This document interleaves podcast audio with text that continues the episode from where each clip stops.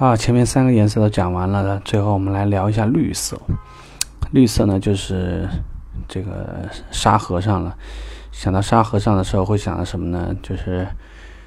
呃，显过去更和善一些，然后这个话也不是特别多啊，脾气好像显得特别好。这个是一个老好人的一个状态。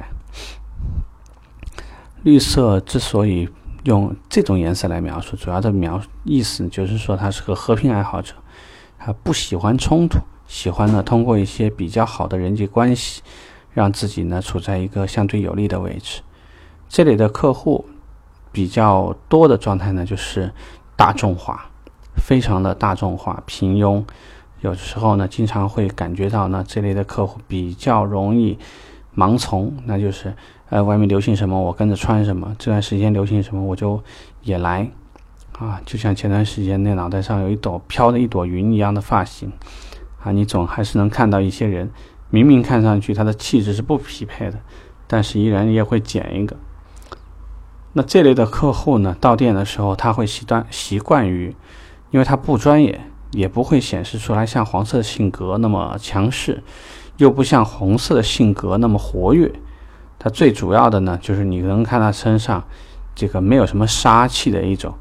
这种风格啊，习惯跟你交朋结友，大家就说：“哎呀，小刘啊，啊，你可要照顾我啊！我要买车，我会找你。”虽然你大概心里也会有数，他可能会对这个城市里的每一家店的销售顾问会说出这样的话。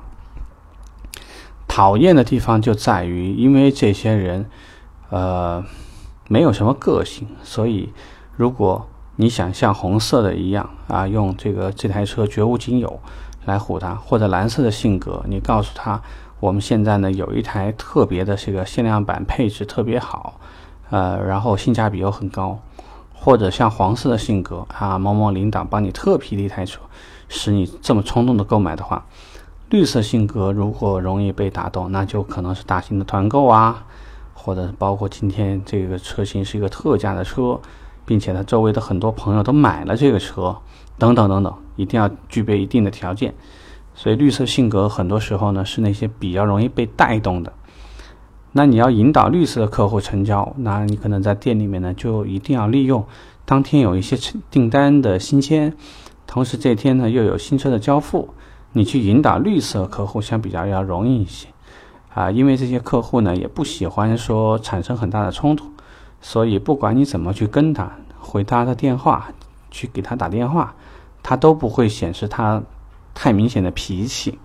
或者很不友好。但是呢，这类客户，呃，搞不好就很可能会像这个，呃，口香糖一样磨磨唧唧，磨磨唧唧，有可能呢会拖上几个月的时间。所以呢，这点呢，有的时候也是销售顾问非常这个难以下手的一个部分。呃，这样子的，在网上呢，因为嗯，色眼识人其实也是有一些呃判别颜色的这个问题，呃，所以我很建议就是大家呢去找一找，你可以去呃给自己看一下你自己属于哪种颜色，